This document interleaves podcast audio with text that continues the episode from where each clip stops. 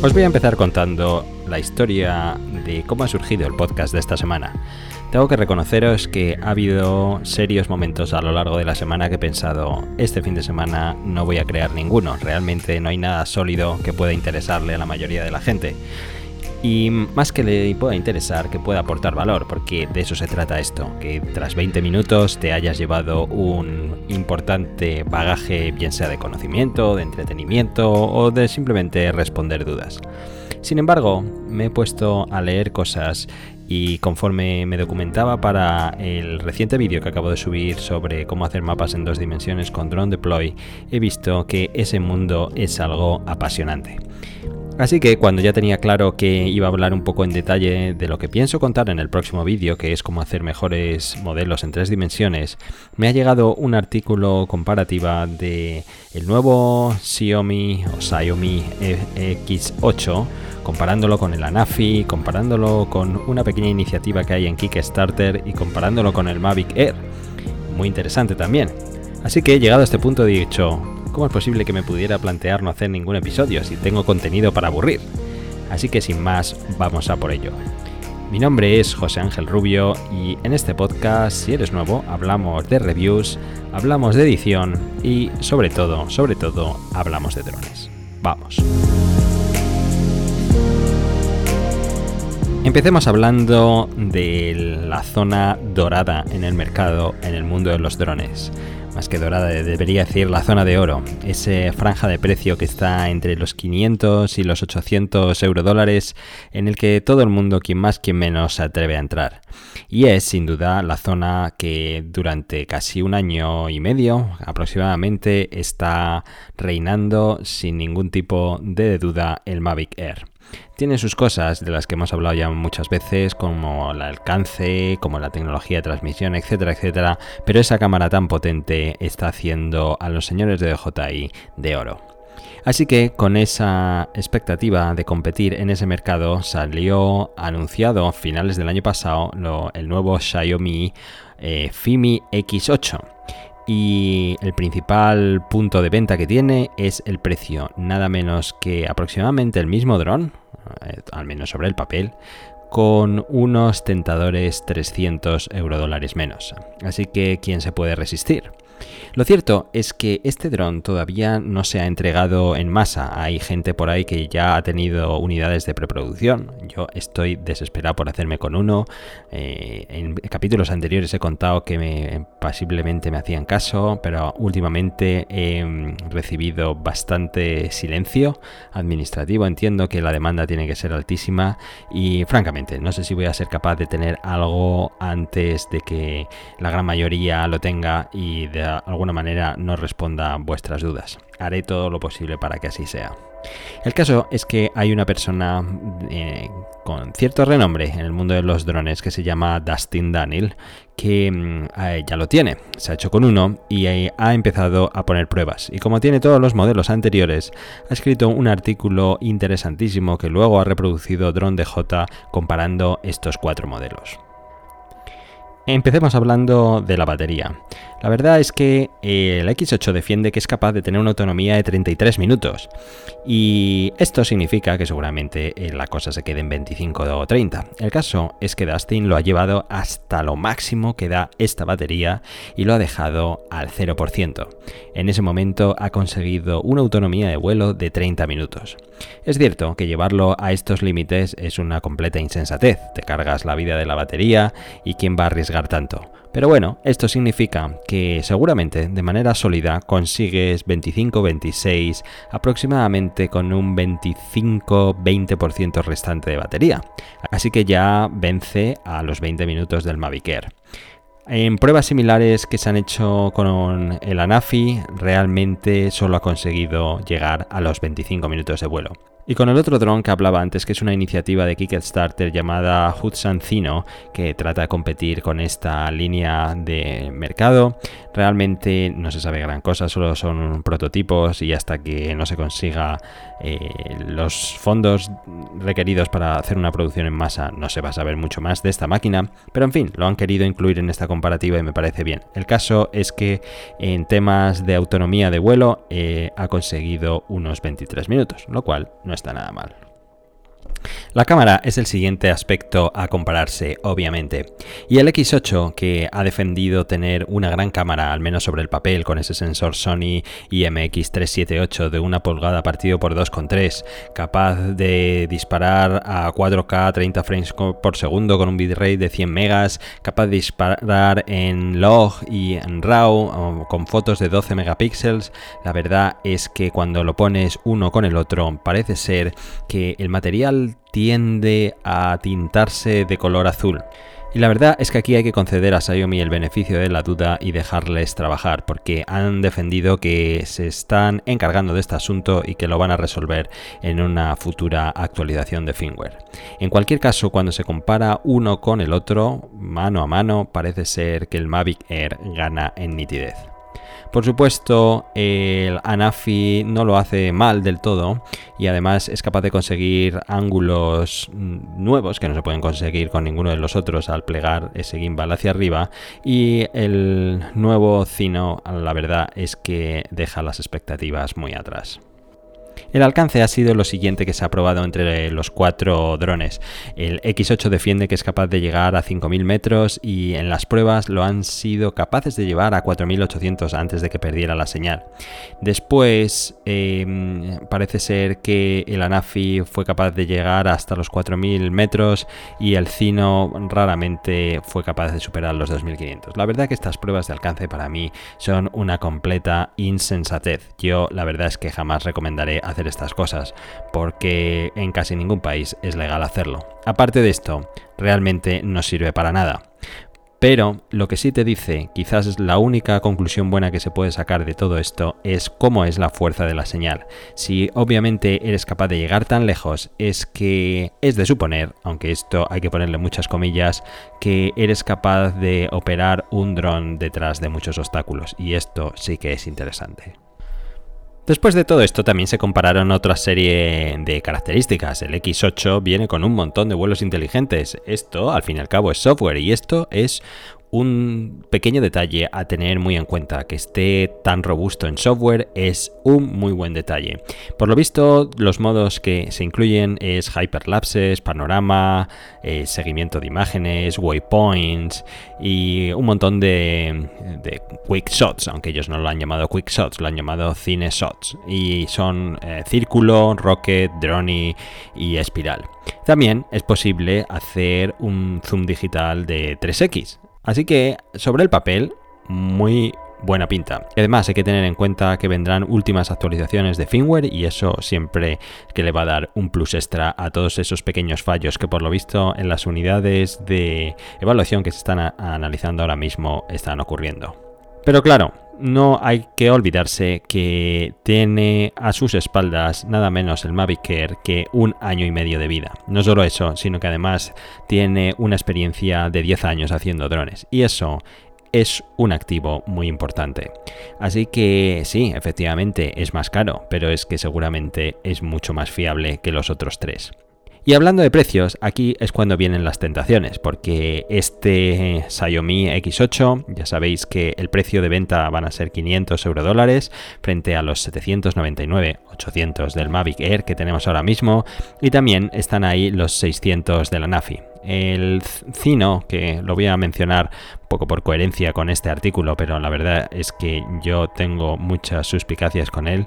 La verdad es que se va a vender en 399. Si es capaz de hacer todo lo que se supone que va a hacer, pues sin duda será una máquina interesante, pero para mí que va a acabar compitiendo más con el Spark que con el Mavic Air. Otra de las partes que me gustaron de ese artículo es cómo concluye. No concluye de una manera, sino que concluye de tres. Y las tres es haciendo comparaciones uno a uno, cuerpo a cuerpo. Empieza comparando el X8 con el Mavic Air y dice claramente, ¿merece la pena el X8 frente al Mavic Air? Sí o no. Y francamente dice que no, que la cámara del Mavic Air es imbatible hoy por hoy en ese rango de precios. Y que eso es un activo muy importante porque seamos realistas. Si nos hemos comprado el Mavic Air es porque queremos hacer buenas fotos y buenos vídeos. Sin embargo, defiende que el hecho de que el X8 sea 300 euro dólares más barato, eso es algo muy interesante y muy tentador porque al fin y al cabo Cuando te compras un Mavic Air siempre necesitas o bien materias extras o bien eh, filtros, etcétera, etcétera. Y todo esto es sumar más a tu presupuesto, cosa que tendrías un margen más que generoso si adquirieras el X8. Me gusta la conclusión cuando lo compara el X8 con el Anafi. Dice, ¿cuál es mejor? Y la verdad es que dice, bueno, aquí es que hay que reconocer que la NAFI tiene un carácter innovador que es ese gimbal hacia arriba, tiene cierto recorrido ya en el mercado, tiene unos modos de vuelo interesantes y la verdad es que dice que a él le gustaría dar eh, el, como vencedor a la NAFI. Sin embargo, quiere dar el beneficio de la duda al X8 porque tiene que eh, pulir bastante el firmware final antes de salir a la venta. Así que ahí se mantiene un poco expectante y más o menos lo deja en empate. Y comparando el X8 con el Cino, la verdad es que aquí no puedo estar más de acuerdo. Parece ser que sí, el Cino es 100 euro dólares más barato y posiblemente se acerca peligrosamente a la guerra con el Spark, pero estamos hablando de un dron de eh, Kickstarter y ya sabemos cómo es todo esto. Todo esto son retrasos, eh, errores de última hora, cambios, etcétera, etcétera. Así que estamos hablando de un concepto demasiado etéreo, aunque es verdad que hay prototipos ya por ahí fuera, pero aún así parece ser que sobre el papel, porque aquí sí que podría ser una guerra de papel, em, el X8 podría ser vendedor. Otra de las cosas de las que quiero hablar en este podcast es aquellos rumores que apuntaban a que DJI podría lanzar el Phantom 5 en el NAB del 2019. NAB es esa feria de eh, audiovisual y broadcasting, básicamente cámaras de todo tipo, desde lo más elemental a lo más profesional, que se celebra en Las Vegas todos los años. El año pasado DJI estuvo ahí y años anteriores también han estado y han anunciado cosas interesantes como el Ronin S el año pasado o el nuevo Ronin 2 el año anterior. Así que se suponía que iban a estar ahí. Sin embargo, a última hora se ha comprobado que DJI no está en la lista de participantes en este show. Así que mm, parecía un poco extraño, demasiado, demasiado raro que no fuera ahí. Varias personas han intentado indagarlo y hasta que mm, prensa especializada lo ha hecho y ha conseguido la respuesta oficial, no lo hemos tenido claro. Y es cierto, DJI ha anunciado que no, que no va a ir este año ni va a presentar absolutamente nada. Así que ni Phantom 5, ni aquella filtración que hubo del Osmo raro, ni nada en absoluto. Este año no van por allí. Y todo esto, la respuesta oficial ha sido que están reorientando su estrategia de promoción y que se están dirigiendo a nichos más interesantes para ellos, etcétera, etcétera. Bueno, la verdad es que si lees entre líneas, una vez más sale a colación aquel asunto del pufo de la cadena de producción. Parece ser que ese asunto es mucho más serio de lo que parece y parece que tiene más ramificaciones de lo que pensábamos y obviamente pues va a afectar al desarrollo de nuevos productos. Así que no tenemos ni Osmo, ni Phantom, ni nada. Y muchos de vosotros me habéis preguntado qué hago, ¿me compro ahora el Mavic 2 o no? ¿Es buen momento? ¿Va a salir el 3 en unos meses y luego me voy a tirar de los pelos o qué? Yo creo que todo el posible calendario de productos que tuviera DJI antes de este escándalo se ha visto modificado con toda seguridad. Así que seguramente es muy buen momento para comprar ahora el Mavic 2. Diría que es el mejor momento de todos. Otro de los asuntos que estoy encontrando cada vez más apasionantes es cuando estudio más fotogrametría. Eh, la verdad es que me estoy leyendo un montón de documentación sobre Drone Deploy, este software del que he hecho el vídeo hace poco, y es impresionante los niveles a los que ha alcanzado este software. Sé que hay otras soluciones por ahí fuera, sé que eh, esta no es lo único que hay y que, mm, y que la verdad es que debería documentarme más. Y lo seguiré haciendo, pero a medida que leo más cosas, más me sorprendo. Veo que la utilidad que hay en el campo agrícola es increíble increíble y eh, por lo que demostraba en el vídeo, cómo eres capaz de ver cuál es el estado de tu plantación. Temas de evolución de la construcción o de inspecciones está llevándolo a terrenos donde antes era carísimo hacerlo, ahora con drones es sencillísimo. Estoy viendo que también es válido los análisis del terreno en el campo de la minería, algo que no cité en el vídeo, pero que eh, tienes un montón de posibilidades usando tecnologías similares. Y por supuesto, cuando hay que hacer cualquier análisis en instalaciones, bien sea de tejados o de azoteas, todo esto obviamente ahora es mucho más sencillo. Se está utilizando la misma tecnología para recrear eh, accidentes y estudiar cuáles han sido las causas que lo han provocado o para temas criminales incluso para cualquier tipo de prueba judicial o cualquier tipo de prueba laboralista que luego pueda servir eh, en un juicio después. Se están utilizando drones para hacer este análisis después. Y aquí se está abriendo un campo enorme. Creo que citaba en el podcast anterior que estoy viendo un montón de cursos y de especializaciones eh, por aquí donde vivo para eh, indagar en ese campo. Así que si quieres ser innovador en un aspecto, ese sin lugar a dudas es uno de ellos. También me gustaría dar 10 consejos que no me dio tiempo a citar en el vídeo que subí el otro día sobre cómo usar Drone Deploy y cómo hacer mapas, porque básicamente harían un vídeo demasiado pesado y quizás aburrido, así que voy a citarlas aquí porque seguramente eh, así eso sea más fácil de recordar. Lo primero es que vigiles la altitud.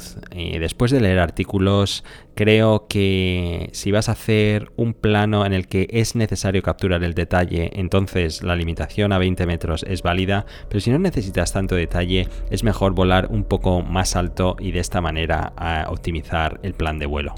Después es que vueles en días donde esté nublado.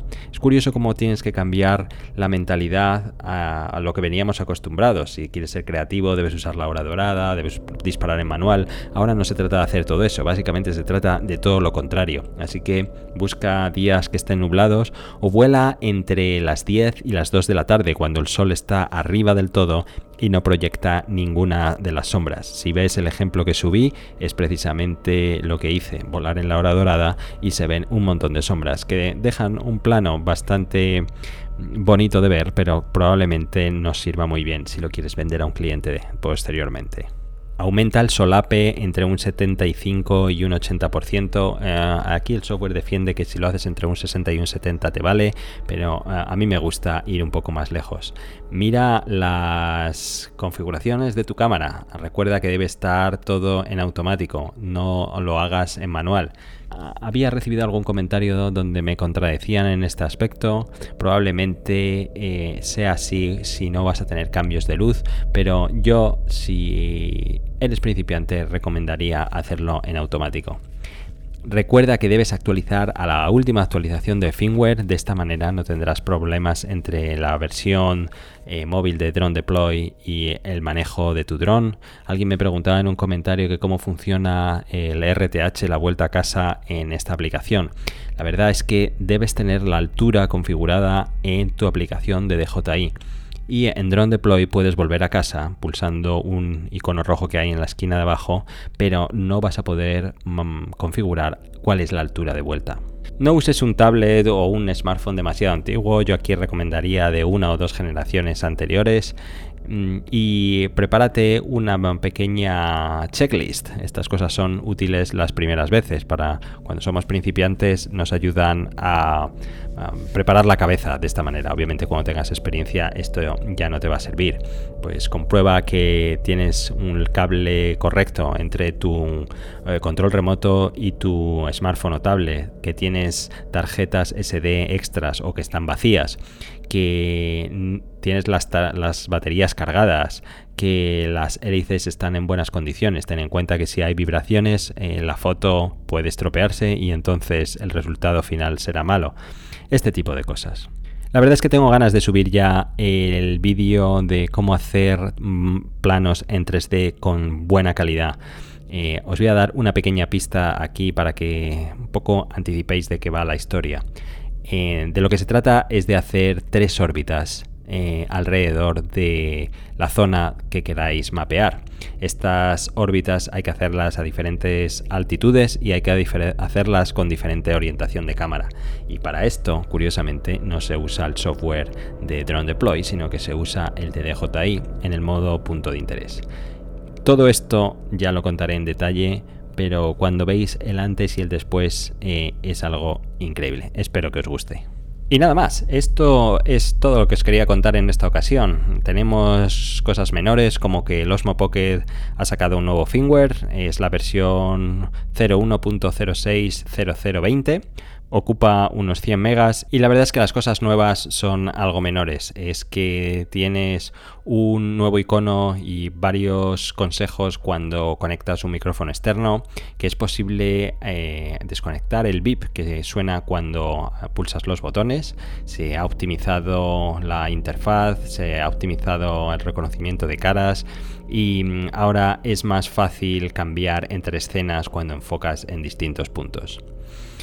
Además de esto, también es posible reconocer la carcasa de carga, que hablando de carcasa de carga, la verdad es que por fin ya se han puesto a la venta los accesorios que se anunciaron eh, a la presentación de los Pocket. No todos, pero ya la gran mayoría, lo cual es de agradecer. Uno de ellos es esta carcasa de carga, como os contaba. También el, kit de expansión, también el set de filtros, aunque en esto tenemos un montón de opciones por ahí fuera. Os recomiendo los de Freewell, que en calidad, precio, eh, la verdad es que es lo más recomendable.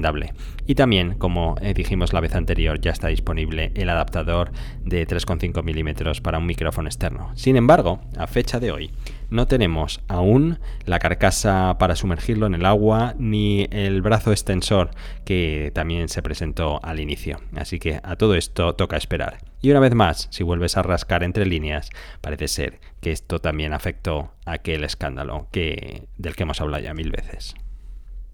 Pues nada más, de esto es de lo que quería hablaros y lo dicho, muchas gracias por estar aquí siempre, eh, compartir este podcast, suscribiros en cualquiera de las plataformas donde me estéis oyendo. Si me escuchas desde iOS, eh, agradecería mucho que me dejaras una review, que esto me ayuda a promocionarlo. Y si eres un viajero y me estás oyendo en carretera o mientras viajas, por supuesto que llegues bien a tu destino.